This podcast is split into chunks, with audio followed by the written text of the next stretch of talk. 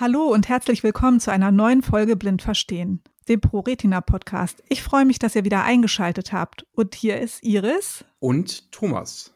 Und wir haben uns heute tolle Gäste eingeladen. Thomas, wen haben wir denn da? Wir haben auf der einen Seite die Sandra Jansen. Und wir haben einen Gast da, der uns als ProRetina sehr verbunden ist.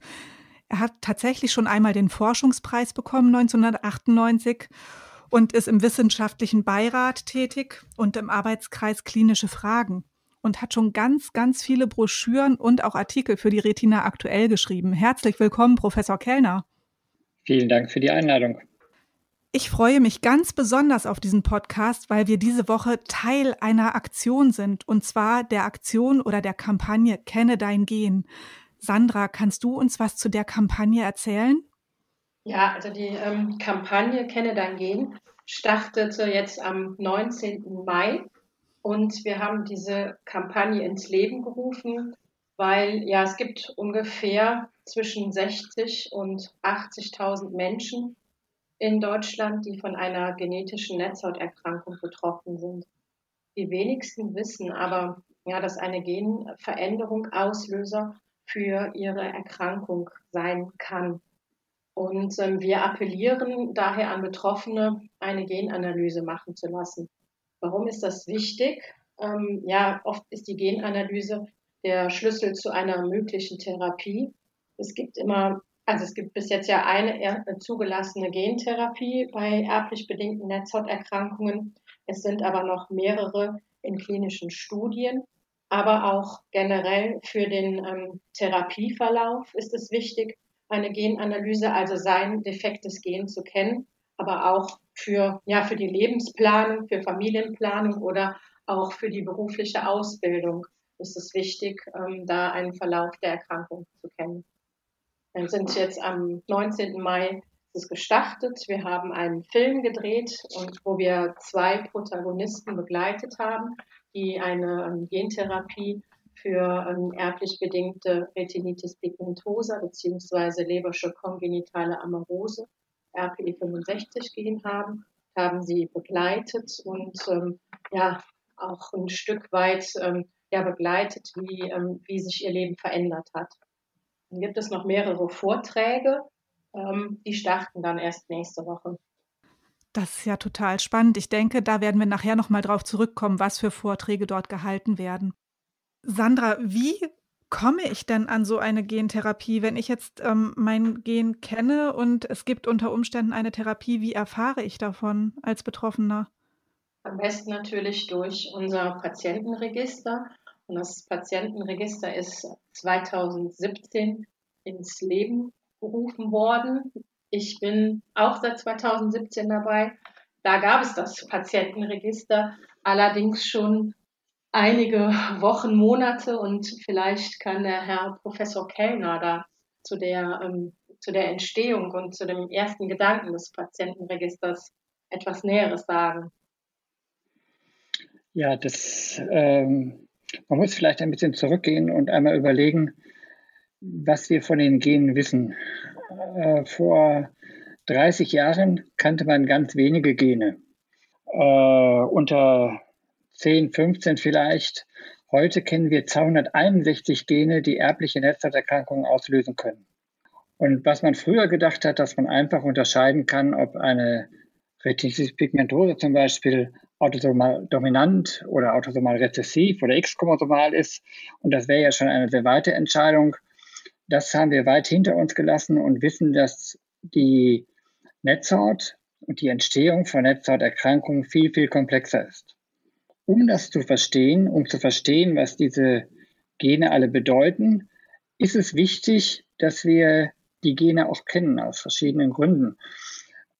Einer der Gründe ist natürlich an vorderster Stelle, dass man eine Therapie haben möchte, eine genspezifische Therapie, dass wenn man ein Gen hat, das defekt ist, man dieses defekte Gen ersetzen kann, so wie das jetzt bei RPE 65 möglich ist.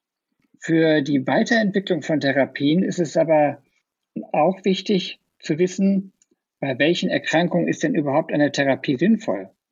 Wie schon vorhin erwähnt, gibt es genetische Erkrankungen, die einen sehr langsamen Verlauf haben. Und da muss man sich überlegen, ist eine aufwendige Therapie da auch wirklich sinnvoll? Oder gibt es zum Beispiel genetische Erkrankungen, wo man sagen kann, hier muss ich früh therapieren, weil das sehr aggressiv verläuft. Und bei anderen, die sehr milde verlaufen, ist möglicherweise das, der Aufwand und das Risiko einer Therapie nicht richtig. Darüber hinaus ist es ganz wichtig zu verstehen, was machen diese Gene? Was bedeutet eigentlich ein Gen? Ein Gen bedeutet, dass es die Information enthält für einen Eiweißstoff, den wir im Körper brauchen. Und wir kennen derzeit 261 Gene.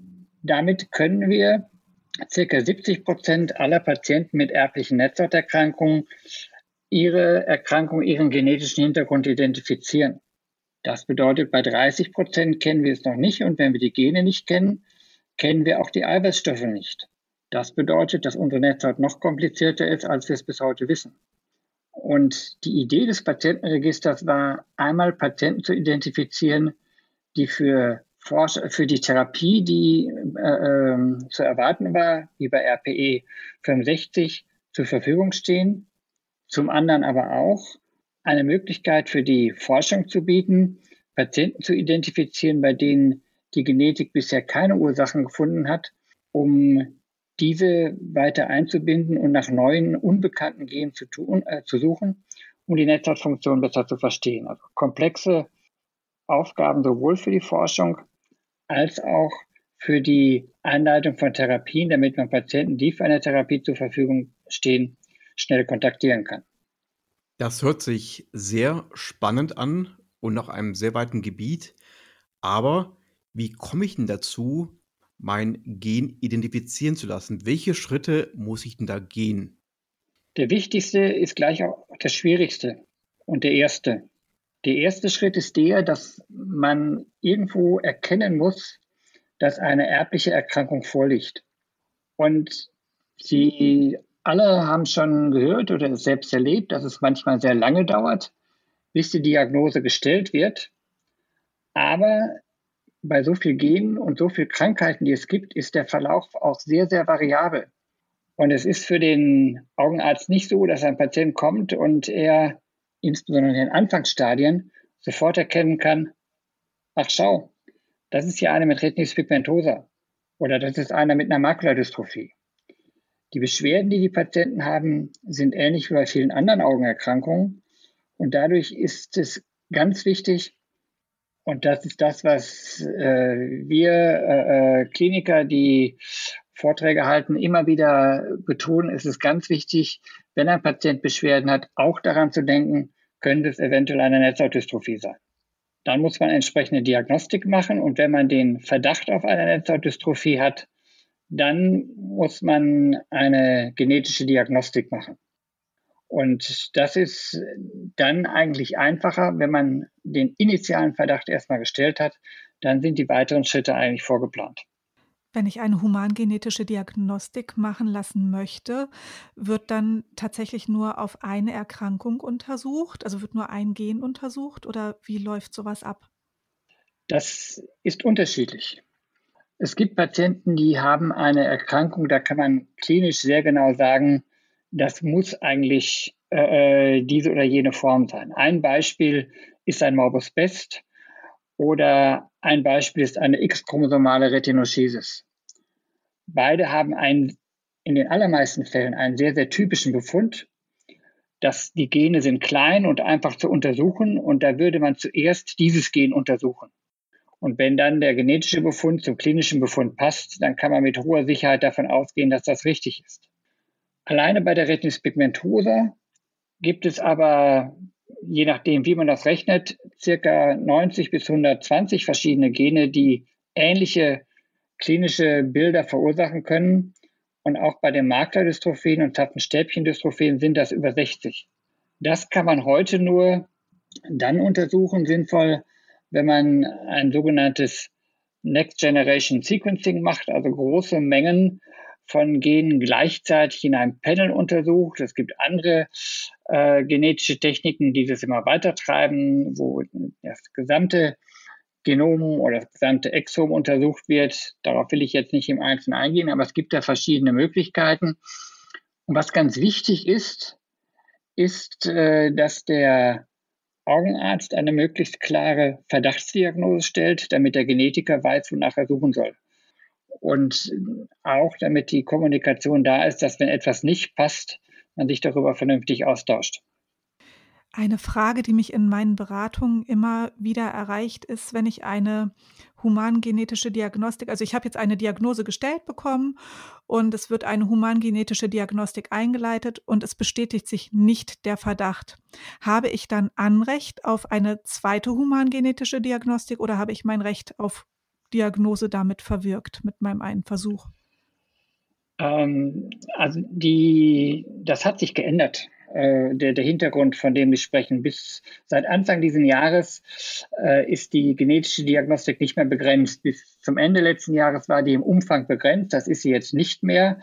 Insofern ähm, ist äh, das, das Wort Recht ist da vielleicht nicht ganz glücklich, ist aber die Abrechenbarkeit gegeben. Man muss sich natürlich überlegen, wenn ich bei einem Patienten schon ähm, 90 Gene von Retinitis pigmentosa untersucht habe und habe da nichts gefunden. Und jetzt wird ein neues Gen bekannt, das von mir aus in irgendwelchen Familien aus Japan beschrieben worden ist. Dann ist die Wahrscheinlichkeit, dass dieses Gen bei einem Patienten in Deutschland ursächlich ist, nicht sehr hoch. Und dann macht es nicht unbedingt Sinn, für jedes einzelne Gen, das dazukommt, wieder eine neue Untersuchung zu machen, sondern da sollte man einen gewissen Zeitraum verstreichen lassen. Herr Professor Kellner, ich gehe davon aus, dass eine humangenetische Untersuchung nicht überall möglich ist. Aber Sie sind der Meinung, der Augenarzt, bei dem ich bin, der kann mir da durchaus weiterhelfen. Ist das richtig? Also die Genetiker sind genauso Spezialisten wie viele andere Fachgebiete auch, weil äh, es natürlich sehr viele genetisch bedingte Erkrankungen gibt. Und insofern haben sich in Deutschland verschiedene Genetiker auf die ähm, Augengendiagnostik äh, spezialisiert. Es gibt ja auch noch Tumorgene am Auge und, und Hornhautdystrophien und andere erbliche Erkrankungen am Auge. Und äh, es gibt aber eine Reihe von Genetikern, die sich auf die Netzhautdystrophien spezialisiert haben und die sind herausfindbar. Da gibt es Listen drüber. Man kann sich ja auch die ich will hier in dem Podcast jetzt keine Namen nennen, aber man kann sicher die ProRetina fragen, an wen man sich wenden soll. Aber im Wesentlichen kann ein Augenarzt entweder bei einem Betroffenen, das ist wichtig, bei jemandem, der betroffen ist, kann ein Augenarzt selbst eine genetische Diagnostik veranlassen oder er kann einen Patienten zu einem Humangenetiker schicken, der das dann macht. Wichtig ist, eine genetische Diagnostik bei jemand, der nicht betroffen ist, also will ich zum Beispiel wissen, ist mein Kind, hat mein Kind auch ein Risiko?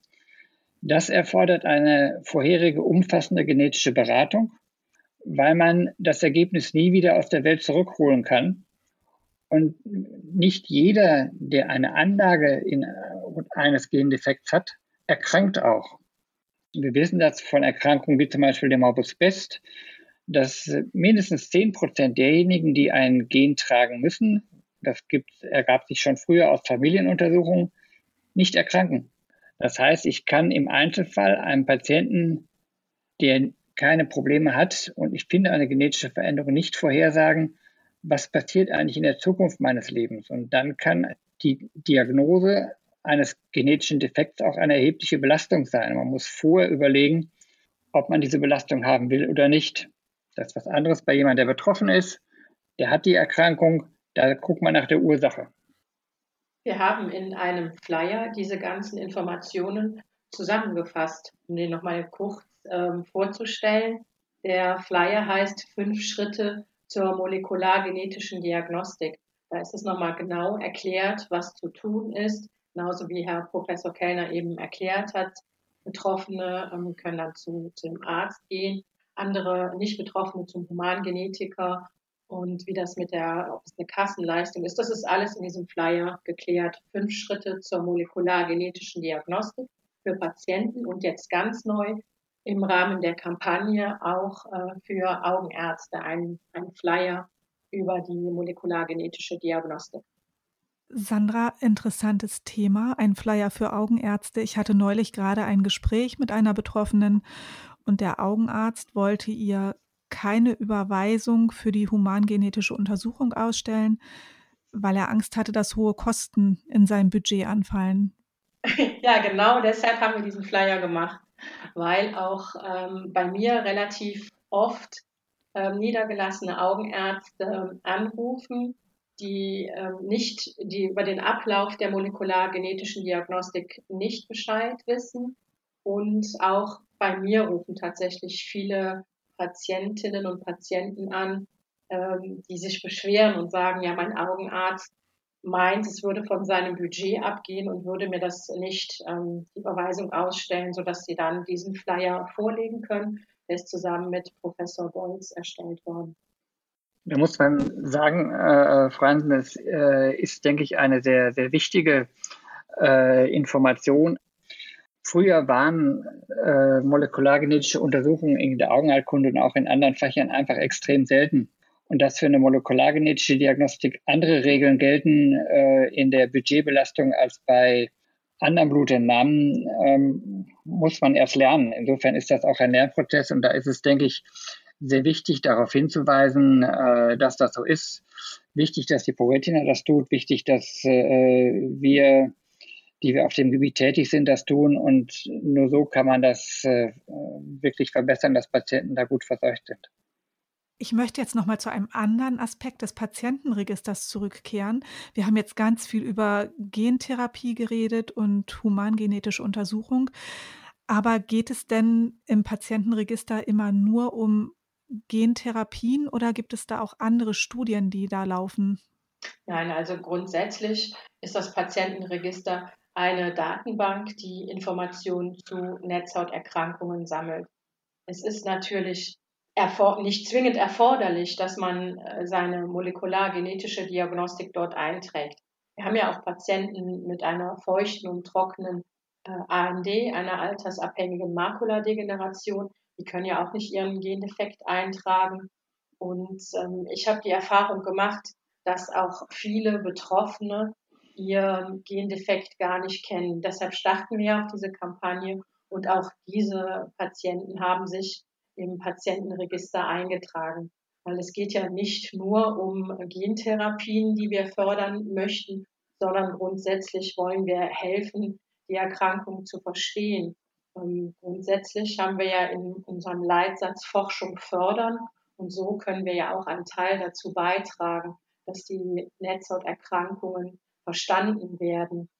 Und es gibt ja auch nicht nur Gentherapien, die wir vermitteln, sondern auch zum Beispiel Beobachtungsstudien, um einfach festzustellen, wie ist der Verlauf der Erkrankung. Wir haben zum Beispiel zur Lohn, der Leberschen hereditären Optikusneuropathie, ebenfalls eine große Verlaufsstudie an, die ähm, ja geführt und ähm, die beobachtet eben diese Erkrankung, wie sie ähm, im Laufe der Jahre sich weiter ähm, abläuft. Es ist also nicht zwingend erforderlich, äh, seine, seine, seinen Gendefekt zu kennen. Ne? Natürlich ist gerade Lohn eine Erkrankung, wo wir die Genmutation eintragen, aber es ist im Patientenregister nicht zwingend erforderlich. Und wir haben rund die Hälfte der eingetragenen Personen, die ihren Gendefekt noch nicht eingetragen. Ich denke, gerade Lohn ist ein sehr gutes Beispiel, wo die Zukunft des Registers hingehen kann. Für Lohn gab es erst eine Therapie mit einem Medikament.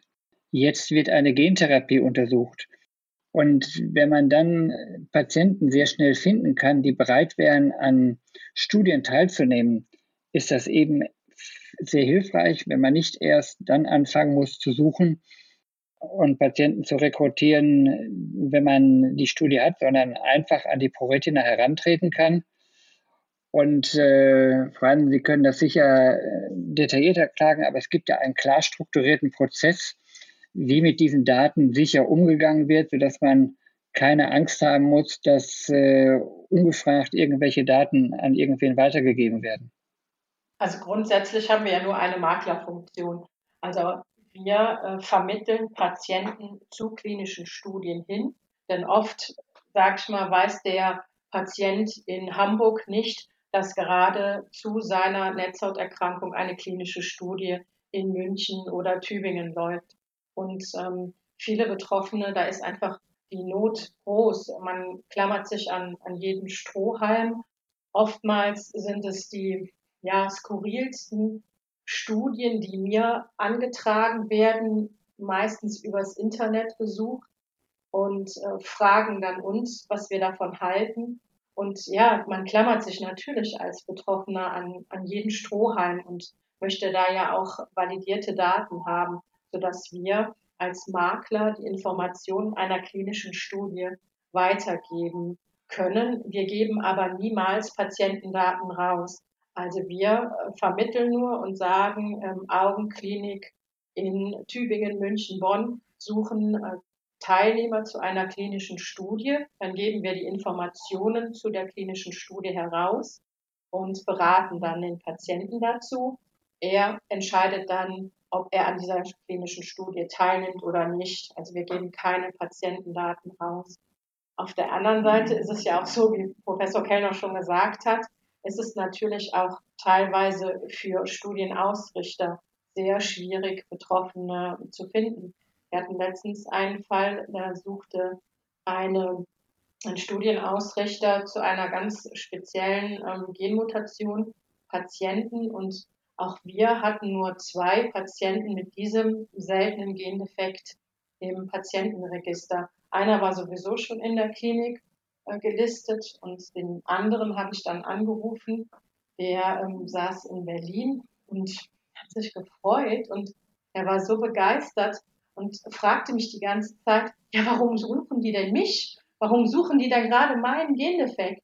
Und ähm, es handelte sich da zwar nur in Anführungszeichen um eine Beobachtungsstudie. Aber gut, das ist der erste Schritt, um die Krankheit zu verstehen. Und ja, vielleicht folgt dann auch noch eine weitere Studie daraus. Und so ähm, konnten wir beide Studienausrichter und auch Patient dann ähm, vermitteln und glücklich machen. Vielleicht noch etwas dazu sagen darf. Nur eine Beobachtungsstudie, das ist richtig. Eine Therapiestudie wäre immer schöner. Aber man muss auch sehen, bevor man eine Therapie beginnt, muss man sehr genau den natürlichen Verlauf ja. kennen, um zu überlegen, auch was ist das richtige Alter, in dem man eine Behandlung ja. macht. Wann hat man den meisten Gewinn davon? Insofern ist es ganz, ganz wichtig, dass wir viel wissen, auch wenn wir heute nur für eine Form der Retinispigmentose im Moment eine Therapie haben, zwei weitere vor der Tür stehen, ist es für ganz viele Formen wichtig, wie ist der natürliche Verlauf, um eben festzulegen, in, bei der einen Erkrankung muss man sehr früh therapieren und bei der anderen, die langsamer verläuft, kann man sich mehr Zeit lassen und später anfangen. Ja, so hat es ja bei RPE65 sicherlich auch angefangen, bei der ersten Gentherapie, dass es zuerst wahrscheinlich auch nur Beobachtungsstudien waren ne? und äh, darauf dann weitere Studien folgen. Und für die Patienten ist es absolut wichtig zu wissen, da tut sich was bei meinem Gen. Auch ähm, wenn man eingeladen wird und ähm, einer sagte letztens zu mir, ja, ich weiß, dass bis ich, bis, bis zu meinem Gendefekt eine, eine Therapie rauskommt, das wird mir wahrscheinlich nicht mehr helfen. Aber meinen Kindern oder Enkelkindern wird es vielleicht helfen und so möchte man dann auch seinen Beitrag dazu leisten. Sandra, ich möchte gerne mit dir noch mal ein paar Schritte zurückgehen wollen. Und zwar, ich komme jetzt vom Humangenetiker und halte mein Ergebnis in der Hand. Und jetzt weiß ich, du bist verantwortlich für das Thema Patientenregister. Was mache ich jetzt eigentlich mit dem Ergebnis? Wie komme ich in das Register hinein? Also im besten Fall bist du ja schon vorher angemeldet. Ne? Also wie gesagt, äh, man kann sich ja auch ohne äh, molekulargenetische Diagnostik anmelden. Grundsätzlich kann man sich natürlich über unsere Homepage anmelden unter ähm, www.proretina.de slash Patientenregister. Dort kann man sich online registrieren. Man gibt seine Daten ein. Also zwingend erforderlich ist das Geburtsdatum und das Geschlecht, weil ähm, einige Studien eben ähm, als Einschlusskriterien das Alter und das Geschlecht haben. Ansonsten ähm, bekommt man dann den Zugang und kann den Fragebogen, der barrierefrei und auch sehr niederschwellig ist, selber online eintragen. Wenn man das nicht möchte, online sich eintragen, kann man den Fragebogen nach Hause bekommen in Schwarzschrift, kann den in Ruhe vielleicht auch mit Angehörigen oder mit dem Arzt zusammen ausfüllen, schickt ihn zurück an unsere Geschäftsstelle und wir tragen dann die relevanten Daten für den Patienten ein. Wenn man jetzt den, den Gendefekt kennt, kann man das, also viele ähm, kopieren den, den Befund, weil es auch nicht immer ähm, verständlich ist, was sie jetzt genau haben. Ich versuche das dann zu übersetzen und trage das dann nach. Das kann man eben, wenn man sich online registriert hat, jederzeit selber machen. Und Sandra, muss ich dafür Mitglied sein bei ProRetina, was natürlich im Optimalfall so der Fall wäre? Äh, oder hat jeder Zugang zu dem Patientenregister? Nein, muss nicht zwingend Mitglied sein bei der ProRetina. Das ist ein kostenloses Angebot für alle Menschen mit einer Sehbeeinträchtigung. Jetzt hast du gesagt, dass du das Patientenregister seit 2017 bereits aktiv leitest. Kannst du ein paar Kerndaten nennen, was sich in diesen vier Jahren bis jetzt alles dort ereignet hat? Wir haben angefangen, ich glaube, das war auch gerade 2017, die ersten Wochen, Monate ähm, des ähm, Starts des Patientenregisters. Und wir haben ungefähr 100, 150 Beteiligte gehabt. Mittlerweile, ja, vier Jahre nach Start des Patientenregisters, haben wir ungefähr 1700 Beteiligte, die sich im Patientenregister angemeldet haben. Das ist ja schon ein ordentlicher Schritt nach vorne. Wobei es natürlich ähm, durchaus noch viel mehr sein könnten, um auch weitere valide Ergebnisse zu bekommen. Was auch interessant ist, dass wir zu einigen Studien wieder, immer wieder Patienten vermitteln konnten. Jetzt ganz aktuell zur Teststudie, das ist die transkorneale Elektrostimulation bei Retinitis pigmentosa Patienten. Wir konnten einige Patienten bei ähm, klinischen Studien zu Ascher vermitteln, aber auch ähm, zu Luxturna haben wir einige ähm, Betroffene vermitteln können und zur extremosomalen RP. Die Liste ist sehr lang und ähm, ja, es ist immer schön, wenn man dann auch weiterhin verfolgen kann, wie die Patienten in den klinischen Studien dann ähm, sich beteiligen Manche geben auch immer wieder Rückmeldung und informieren mich über den Verlauf. Und ähm, ja, es ist schön, dass man da dann auch ähm, einen Teil dazu beigetragen hat, dass es weiter vorangeht in der Forschung. Handelt es sich bei den Studien ausschließlich um deutsche Universitäten und wie kennen die Universitäten das Patientenregister oder könnte es sich hierbei auch um internationale Studien handeln? Es kann sich auch um internationale Studien handeln. In der Regel sind es aber ähm, multizentrische Studien. Das heißt, ähm, es sind Studien, die in verschiedenen Augenzentren stattfinden. Also nicht nur in Deutschland, sondern meistens sind sie in Europa, aber auch schon mal in den USA angesiedelt, sodass wir in der Regel tatsächlich ein deutsches Zentrum äh, vermitteln. Wir haben aber auch ähm, Studien, die dann zum Beispiel in Frankreich stattfinden oder in Belgien wo wir dann auch ähm, dorthin vermitteln. Herr Professor Kellner, können Sie doch etwas über die Art der Studien sagen? Es ist ja schon angesprochen worden, es gibt verschiedene Studien. Bei einigen Studien geht es zunächst mal um den natürlichen Verlauf und es geht auch darum herauszufinden, wie messe ich eigentlich einen Therapieerfolg? Welche Parameter in den Aufnahmen, die wir machen, zum Beispiel mit der optischen Kohärenztomographie oder der Fundusautofluoreszenz, geben uns eine Information darüber, dass eine Therapie anschlägt. Denn die meisten Erkrankungen entwickeln sich ja langsam und insofern ist auch die therapeutische Wirkung nicht ohne weiteres zu erkennen. Man muss sich eben überlegen, wie, mit welchen Methoden und mit welchen Parametern bei den einzelnen Methoden kann ich wirklich gut erkennen, dass eine Therapie erfolgreich ist. Die Therapiestudien sind klar bei Therapien, die in äh, Studien untersucht werden, Gentherapie äh, oder bei äh, zugelassenen Medikamenten, wo dann möglichst alle Patienten besucht werden, die, die man behandeln kann. Wichtig, es gibt aber auch Grundlagenforschungsstudien. Wir haben zum Beispiel auch bei einigen, einige Patienten gebeten, Hautbiopsien machen zu lassen, um Gewebe zu gewinnen für Zellexperimente, um daran Therapien zu testen. Und das ist natürlich immer wichtig, dass man dafür gut charakterisierte Patienten und eben auch genetisch definierte Patienten hat. Insofern gibt es eine Reihe von verschiedenen möglichen Studien, äh, die sich je nach Krankheitsbild einfach unterscheiden. Sandra, äh, gibt es, wenn Leute das Thema Patientenregister hören, vielleicht Vorbehalte, warum sich jemand nicht dort eintragen lassen möchte? Hat vielleicht jemand Angst und sagt, meine Daten gehen irgendwo hin, wo ich sie gar nicht haben möchte? Kannst du etwas hier zur Beruhigung sagen? Ja, also ähm, es gibt ja auch ein amerikanisches ähm, Register, Retina Tracker heißt es, und dort handelt man nach amerikanischem Gesetz, sodass dort die Daten von äh, Patienten auch weitergegeben werden an, an zum Beispiel Pharmaunternehmen. Und das ist ja ähm, bei uns nicht gegeben. Unsere Daten werden ja nicht rausgegeben. Wir haben ähm, das Patientenregister läuft über ein spezielles, ähm, einen speziellen Anbieter, heißt CQ-Trial. Das ist ein Anbieter, der ähm, Patientenregister-Software anbietet. Die Daten liegen in Deutschland.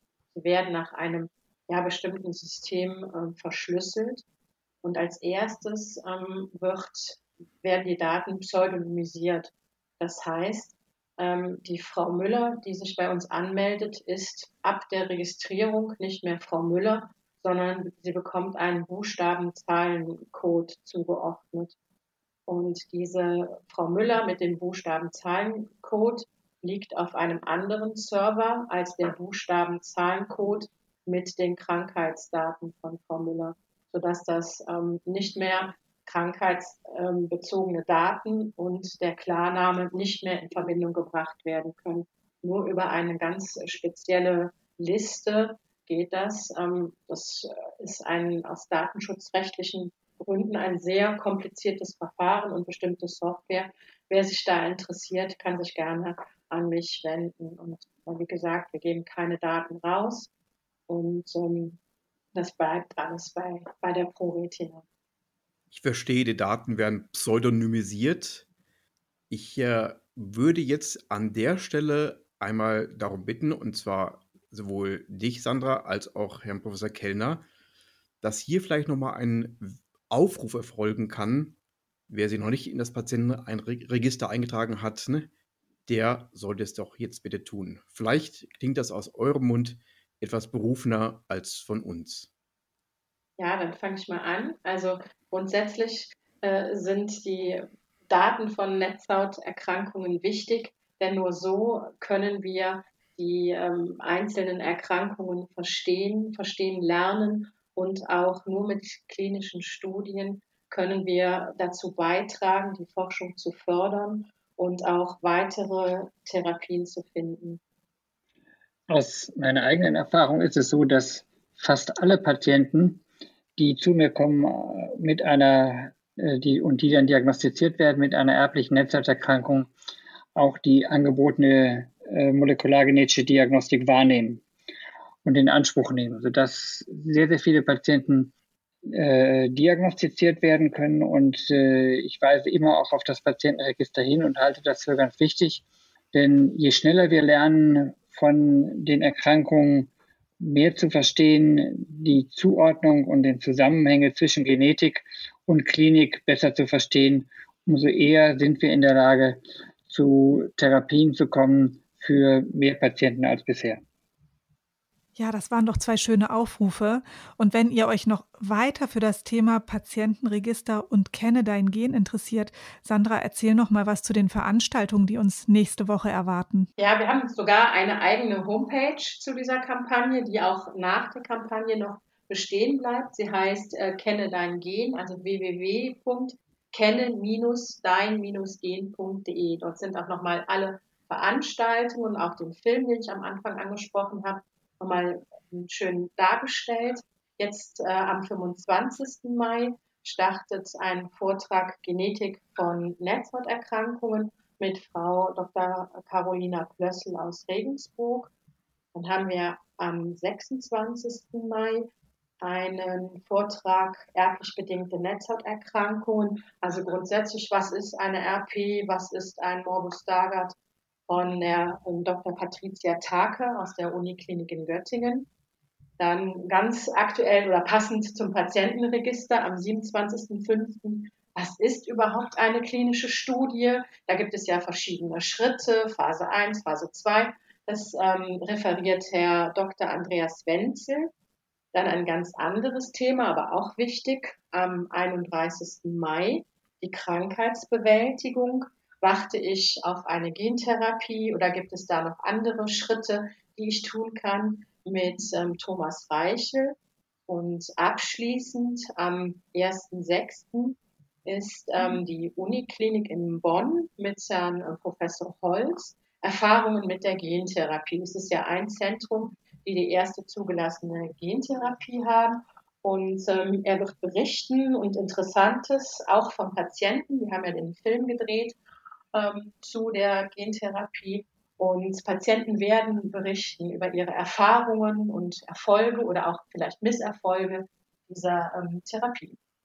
Das hört sich total spannend an und ich melde mich bestimmt zu dem ein oder anderen Vortrag an. Und wenn ihr auch Interesse habt, dann nichts wie ran ans Internet unter www.kenne-dein-gen.de könnt ihr euch noch zu den Vorträgen anmelden.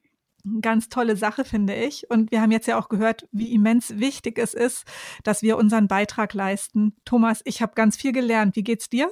Mir geht es genauso und ich fühle mich bestärkt selber darin. Und zwar, dass ich mich bereits vor längerer Zeit im Patientenregister angemeldet habe und kann diesen Aufruf, der hier vom Professor Kellner und von der Sandra Janssen gestartet wurde, nur noch einmal unterstützen. Ja, und ich möchte mich bedanken, Sandra. Vielen Dank. Und vor allem, Herr Professor Kellner, vielen Dank, dass Sie sich die Zeit genommen haben und uns Rede und Antwort gestanden haben. Ganz toll. Und wenn es euch gefallen hat, dann hört nächstes Mal wieder rein, wenn es hier heißt Blind Verstehen, der ProRetina Podcast. Und schaut vor allem auch mal auf unserer Homepage vorbei, www.pro-retina.de. Und wir als Podcast-Team würden uns natürlich mal über Rückmeldungen freuen. Unter socialmedia at pro-retina.de könnt ihr uns euer Feedback hinterlassen. Thomas, gibt's noch was? Ich bedanke mich recht herzlich auch nochmal bei Professor Kellner und der Sandra Jansen und hoffe auf ganz viel Resonanz bei der Kampagne Kenne dein Gen. Danke für die Einladung.